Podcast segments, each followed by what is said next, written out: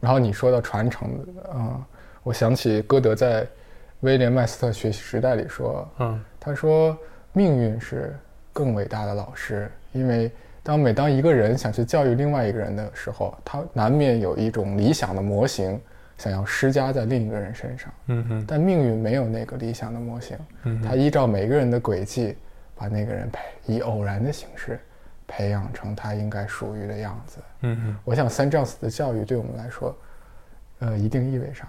确实是接近歌德所说的。对嗯，但得靠这些一代又一代的 tutor，对，得得靠 tutor。嗯，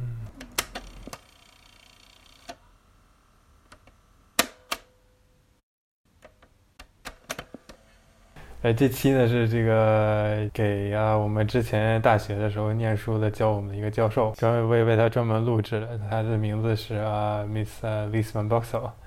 他去年大概是去年的时候因为癌症去世了。然后呢，他也教过我，也教过景龙。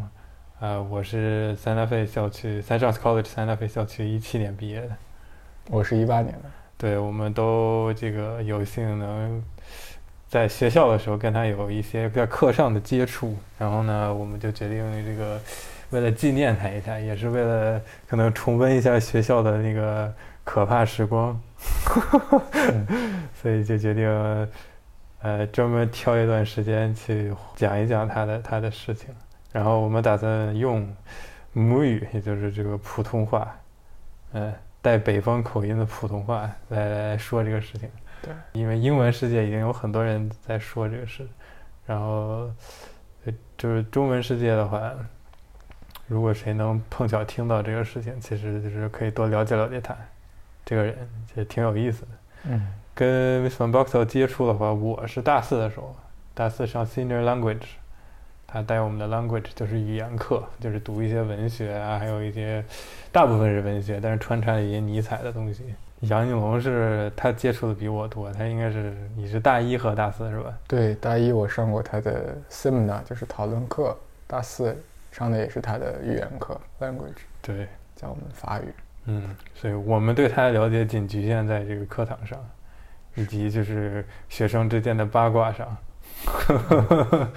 他是一个是吧？五十多岁去世了是吧？但是就看着跟三十多岁似的。对，呃，就是精神非常健康的一个，呃，非常真诚的一个人类，可以这么说。嗯，呃，对他上课那个状态，他是有一种就是我们上次说的，突然蹦出来一个词叫 mental clarity。嗯，mental clarity 怎么理解这个词？就是就是三丈子的很多的教授或者 tutor 他都。呃，有那种好的东西，但是不是所有的 tutor 都可以用 mental clarity 这种词来形容。对，但他和那个 Mr. Wells 是吧？对，啊是很少见的，让你在第一眼见到他们，乃至最开始和他们谈话的时候，就感受到这个人的说话语言的表达对你有一些很直接的影响。就举例来说，就是日常生活中面对大部分人的时候。都感觉大家是词不达意的，就是他们试图表达一些意思，但却表达不出来。嗯，或者他们并不知道自己表达的那个意思正是他们想表达的。嗯，也或者也不知道他们是不是真的在表达他们想表达的意思。总之，就是我们俩现在这个状态就是这样。总之，很少能见到。词可达意的，所以他他上课的时候，我们都是讨论课，我们没有 lecture，所以就是都是学生和老师或者教授，你怎么称呼称呼无所谓了，呃，都是就是平级的，所以就不会出现一个是 authoritative position，没有一个就是绝对权威性的一个主宰在课堂上，大部分啊少少些时候有些教授是把自己放在那个位置，但是很少，Van Boxel 应该不是，他就是尽量平等，所以就在这么一个大的环境之下，他的那个，嗯，刺客达意的状态就非常宝贵了。嗯，对，是。他给你，他上课的时候会给你一种他真的是在这里的感觉，就是他是在那儿的。嗯，你能看，你能感觉到他是在那儿的，就他很认真听你说的话，但是他反应特别快，你得跟上他节奏，要你跟不上他节奏你就完了。嗯嗯嗯，但是有有些人他可能就是他身在那儿，他心不在那儿，虽然他可能感觉很认真，但是他还是不在那儿。对，他那个 presentness 在他的整个周身范围之内，你感受到是蛮明显的。我第一次上他讨论课的时候，尤其是他和 Mr. Walls 一起在场的时候，嗯整个课堂的氛围都发生了变化，就和以往上过的课都不一样。对，但那时候你是大一是吧？是大一，嗯，但也不能排除，就是说你刚入学和之前自己的经历有一些区别，是带来那个冲突、那个冲击感。对，但是其实回想后面的课也没有真的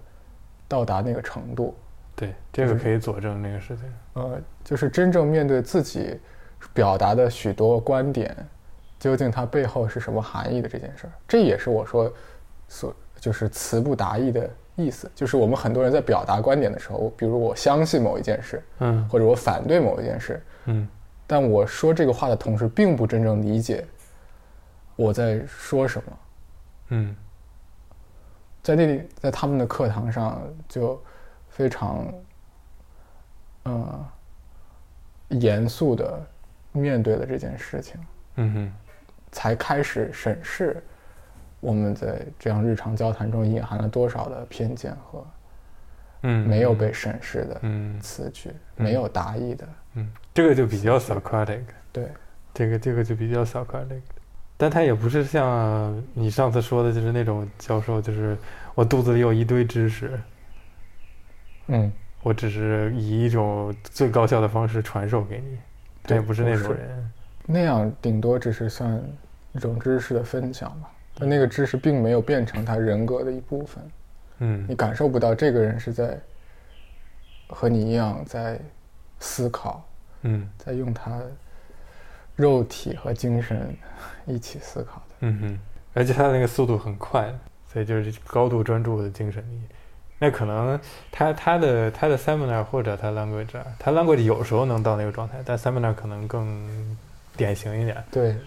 他他他的那个状态应该是三 Jones 的这个学校的教学里面，就是 seminar 能做到的相当高的水准。是，就西方人的那种思辨性，在他的课上应该可以体现出八九不离十。嗯，能在日常或者学术的讨论中达到一种精神的高度、专注嗯和分析的状态，嗯是非常宝贵的体验。嗯嗯，而且是不留情面，非常直白的。对，但是呢，又不是居高临下，而是跟你平等的状态。嗯，对，这个就非常奇妙，它看起来很矛盾，但其实可以做到的。所以我们上次就说到去三丈寺的经历，就好像没有做什么别的事，也没有呃温馨的学校周边的餐厅吃饭之类的这样的感觉，好像四年就是去见了一下苏格拉底，然后就回来了，不不只是苏格拉底，好多。好多，就是就是我们实现了时空穿越，对，然后花了四年，然后结果回来了，然后现在一事无成。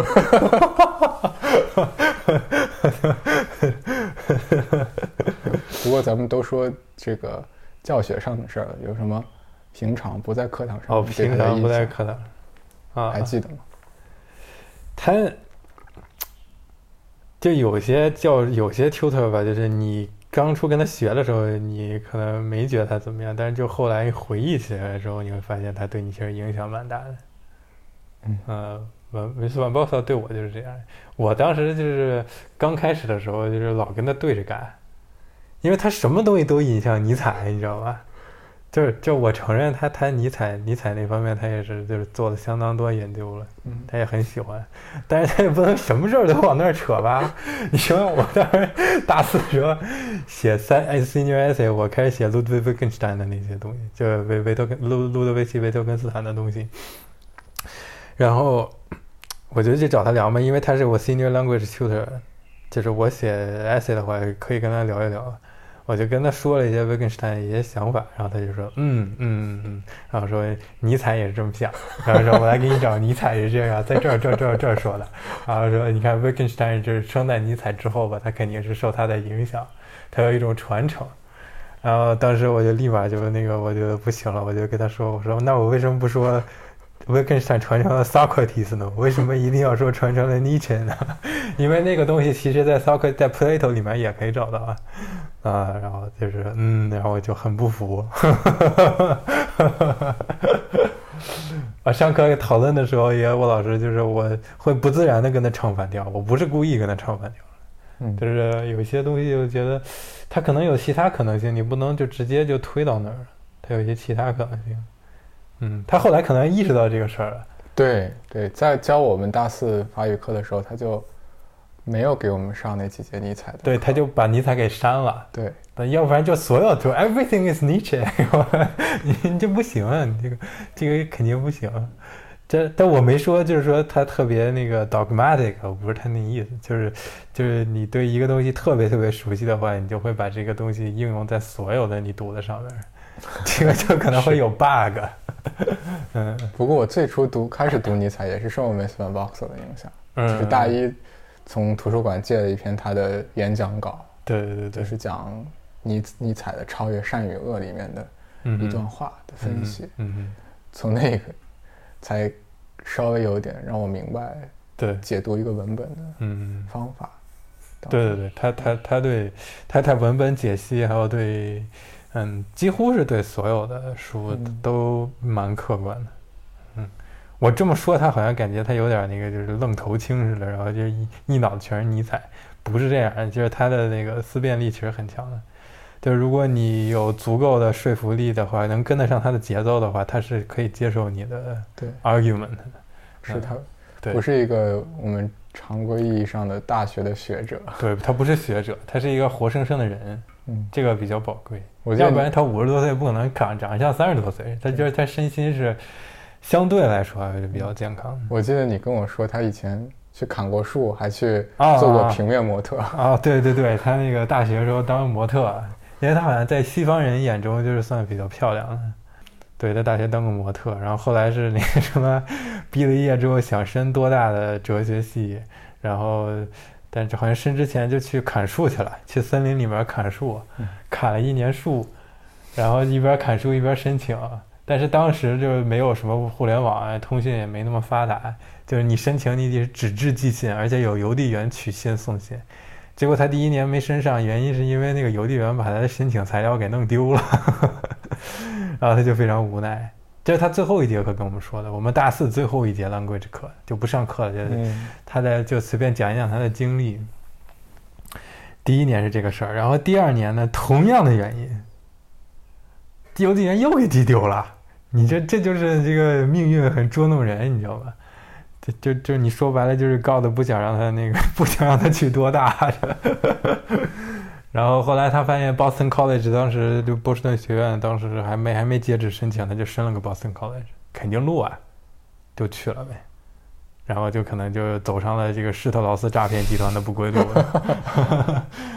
哦对，然后他挺喜欢 Strauss 的吧？对，呃，芝加哥大学的 Heidegger 的学生，对，流亡的犹太人从德国逃到美国之后，嗯，他对那一派也挺挺感兴趣的。不过 Van Boxel 很少提到 Strauss 在课上，能看出 Strauss 对他的影响。对他不，他不怎么提，对，很少提。我感觉他是一个非常非常非常谦卑的态度去读 Strauss。嗯，他自己课下的时候，我看他在 coffee shop 有时候会看。是吗？他会看 What What is political philosophy？对对对，我那次跟他聊天的时候，他他在最近在读这个书。啊，然后我跟他说维特根斯坦，他就开始跟我说尼采，特别快的就转到尼采了。当时那个那节课其实印象蛮深，嗯，他就讲那个是，因为他最后就说，就是，他说就是在座的各位可能大部分以后都要结婚啊，有家庭啊，生小孩啊，不管你是什么同性恋也好，异性恋也好，什么恋也好，跟一一对多也好，一对一也好，反正就是都有一些 conventional 的东西。嗯，他说，但是你可以想清楚你到底想要什么，就 What is it that you want with your life？你想清楚的话。有些东西就迎刃而解了，你不需要太着急。然后他就讲了他砍树的那个事儿。嗯我们俩现在就是在他砍树的那个年纪的这个时间段，在砍树，对，然后我在寺院扫地，他在砍树，是吧？对，就是就是你会感觉有一种就是轮回，嗯不是佛家那个轮回，啊就是这这这真的是这种就是隔代，就是就是人是有一些过程要经历的，是有一些共通的地方的。你我们正好就是在他砍树的那个年龄段，想起他这个事，然后你你就就比如说你现在一事无成，你就想想啊，他申请连申请都没交出去，你还是可以的，就？至少你现在饿不死。对，他理解我们可能会遭遇的处境，也理解我们会选择的一些 conventional life，但他自己选择的却是一生献给学术的生活。对对对，他也 没结婚是吧？对，嗯，就就跟学校另外一个男 tutor 天天吃饭，不 知道了。就八卦了四年，我到现在都不知道到底什么情况，但应该是就是非常要好的朋友，我觉得，嗯，他们俩都研究尼采嘛。对，都是你对，他有时候会做出一种就非常小孩的表情，嗯他那个反应就非常小孩儿，嗯，这个是很宝贵的，就会像小孩儿一样，就是一些肢体动作，还有神情表情。所以就是他课上的东西的话，我们今天就不再不说太多尼采的事情，学术上的学术上的你们去看他的书就行，到时候给个链接，就只说他这个为人，就是对，就是三丈子的那些真正值得人尊重的 tutor，他都不是因为学术上或者对文本的理解上怎么怎么样而让你记住他，一般都是就是这个人出现在你面前，在课堂的时候那个状态，会记住。你会记得很深。嗯而且可能随着，就比如说，因为他们年纪都大了嘛，随着那些，就比如他们一个一个的离开人间之后，呃，你会自动的就回到刚才轮回那个事，就就有一些东西你会自动继承，嗯就是你不是主动去想说我要传承他的一些什么什么东西。嗯，你看我已经很多很久没有读尼采了，不是那方面的，但是就是他对学生的态度，对人的那个态度，就你可以就自然你是自动继承的。是。嗯现在回想来，促使我们现在继续求知的、追求要追求的事情呢，往往不是曾经被教授的那些知识，对对对，而是教授我们知识的那些人他们的状态。是你在那个课堂里面那个氛围、嗯那个气场也好，氛围也好，或者那个 mood，你爱怎么措辞怎么措辞都无所谓的。嗯，甚至那个知识是什么都无所谓，是哲学的文本也好，对对对，是任何书籍。就你讨论怎么造飞机也可以，对不是不重要的。嗯、对，但那个人他在那里，将来你就会回忆起他，就明白对该走什么样的路。这个很重要的是，嗯所以你会自动继承它的特点，就是你你不需要特别回忆就自动继承。嗯，但是如果你非要证明的话，可能就是那什么，但这个这个不是不是不是 proof，就是他到时候到他到后来后来就开始接触 Emerson 那些人了，嗯还有 Conrad，嗯就是美国或者欧美晚就是晚近代的一些人，就是就是尼采说上帝死了之后的那批人，嗯就可能是跟美国刚开始那些新教有一些关系的，Emerson 那些人，你会发现就是他们就开始往东方那边转。嗯没想到他注意到这个事儿了，所以他当时特别让我很惊讶，他就是读完 Emerson 的 Circle，他就直接上黑板画了一个太极图，啊，他就说 Emerson 那个 Circle 和太极的那个阴阳是很很接近，就接近东方的东西。对，Emerson 肯定是受了尼采的影响。嗯哼，他说，事物他们自身的那个能量的循环是不断的超越他们自己的、嗯 self overcoming 嗯的状态。那个 circle 圆就是在代表那样一种形式，对，万物都具备那个圆，不断的扩散，不断的成长，嗯哼，超越他们自身的这样的状态。嗯嗯，从他的文章里来看，其实要比道家的表达要很健康的多。道家一读就有人让人觉得死气沉沉的，哼，啊哈，因为毕竟传承了很多很久了。就 dogmatic 对但 Emerson 那个是完全是新一代人类的那个感觉，对，新就是每的发现，对重新看到，即使是一样的东西，也不一样的含义了。嗯哼，所以就是从美国那个后来后期就开始转了，就是转向，就是你让你看到一种可以和东方相互交流的可能性，但不是不是就是肤浅的那种对比啊，就是我们觉得东西方交流还是需要很久的时间，就是各自都要好好消化整理一下，嗯，才可以真正对话，现在还太早，嗯，对，但是就是那个方向，Miss Van Boxer 是能看出来，他看到了。后边还有另外一个是当时在读康 rad，就是康拉德的那个《Youth》那本短篇小说，那它里面有一幕我们当时着重看了，就是它就描写就在海上，呃，就是一一些中国的苦力，就是一些嗯船夫，就是他们在工作之余休息的时候那个发呆的那个状态。就是发呆是加引号，就康拉的康拉的大概是说是发呆，但是它是一种就是类似于在做无用之事的那种状态，就是康拉在描写他，他一描写你就能感觉到那个，就对于他们来说就是非常怎么说 exotic、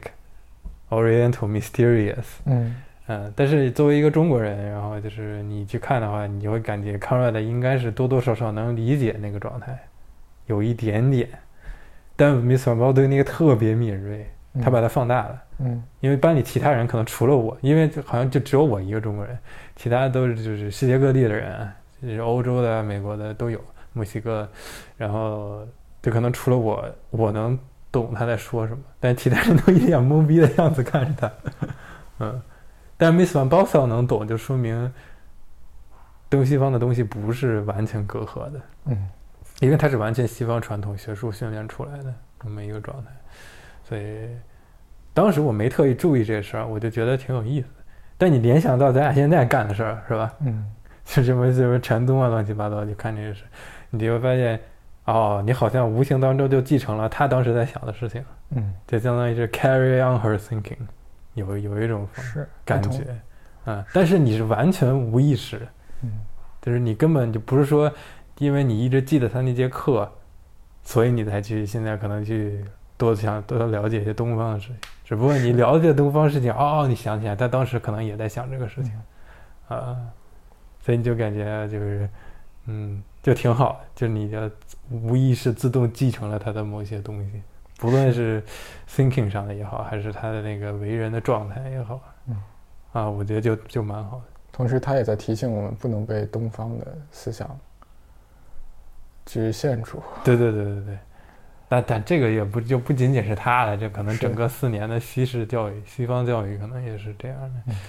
嗯，所以就就蛮好的。现在现在每次想起他，我就感觉啊，好吧，这个人的人身已经灭掉了，但是他精神可以就四散分散给他教过的很多学生，对。这是一种 legacy，对，就往下传，就是可能以后以后肯定会很多面对就是之前教过你的、跟你关系很好、你很尊重的人，他可能去世了，但是就是他他们的那些东西会自动传承到他教的学生，嗯然后他的学生可能我们过四五十年在教书或者也好，都或者是你办公室也好无所谓了，然后再往下传那个东西，才能往下走。对，嗯，所以说最好的方式啊是 apprenticeship。现在的这个 college 都不管什么带用用，啊，我觉得就够了，就挺好。现在的 university 和 college 只有 knowledge 没有 people。呃，也不能这么说，还是有很多有意思的人。嗯嗯，这就或者或换句话说，就是真正对你有影响的不是 knowledge，对是那个 atmosphere。你这么说，我突然想起，就是有一次，嗯、我们下午上完语言课，嗯然后下午我就坐学校的车到镇上去嗯买吃的，进了一家嗯超市。嗯然后那天正好在超市里就遇到 Van Box Miss Van Box，嗯，他就推着一个 装满了食物的手推车，超市的那种。然后哇，这太少见了，我从来没见过。真的。然后呢？然后就我们就在超市打招呼来着，啊刚上完课，然后然后然后他就见到我了嘛，他就看着我，然后就很和蔼的笑了笑。嗯关键不是那个笑，是他的眼神。嗯那样的眼神我没法直接形容，是后来在我毕业的时候，呃，毕业不是临行要和所有的教授握手，嗯。就是走排队嘛，嗯。每个教授都要和他握一下手。嗯。走到 Miss Van Boxer 的时候，他就呃握住手，然后他说一句祝福的话，他嗯。看向同学的时候的那个眼神就是那样，嗯就让我想起件什么事，嗯，那种感觉是很少见的，因为日常的交流中，乃至和后面认识的一些学者，呃，中国的也好，外国的也好，长辈的交流中，大部分的状态都是一种我在观察这个人的，或者他们彼此之间，学生和老师嗯。在看彼此的嗯状态。嗯。用中国的话来说叫察言观色，嗯看他的表情、他的情绪，你该如何回应他，嗯。该如何应对、答辩、嗯。或者反驳、分析。嗯。但是那时候他看向学生的那个眼神，既不是察言观色的言，也不是那个色，嗯。不是外在的东西。嗯，他没有在评估你，对，他们不是在 judge 你，是，嗯。也不是一种简单的长者对于年轻者的期待。嗯无法用这些简单的言辞概括，但那个从眼神里是能看出超越嗯一个人的情绪的，或者很多外在牵制人际关系的那种东西，嗯是很少见的。因为嗯正常交流中，人是看不到人的眼神的嗯哼。啊，但在那两个时候，在超市有这么去明显，不知道为什么。这我我我难以想象，我感觉他都不怎么吃东西。是，啊，就是这样一个眼神。我大概能懂你意思，嗯，就不是在打量你，对不是在评估你，对，嗯，不是在看你这个禅定入了几届了，对，不是在看你尼采读的多么好。对，然后你说到传承的，嗯，我想起歌德在威廉麦斯特学习时代里说，嗯他说命运是更伟大的老师，因为当每当一个人想去教育另外一个人的时候，他难免有一种理想的模型想要施加在另一个人身上，嗯哼但命运没有那个理想的模型，嗯他依照每个人的轨迹，把那个人培以偶然的形式培养成他应该属于的样子。嗯哼我想三丈子的教育对我们来说，呃，一定意味上确实是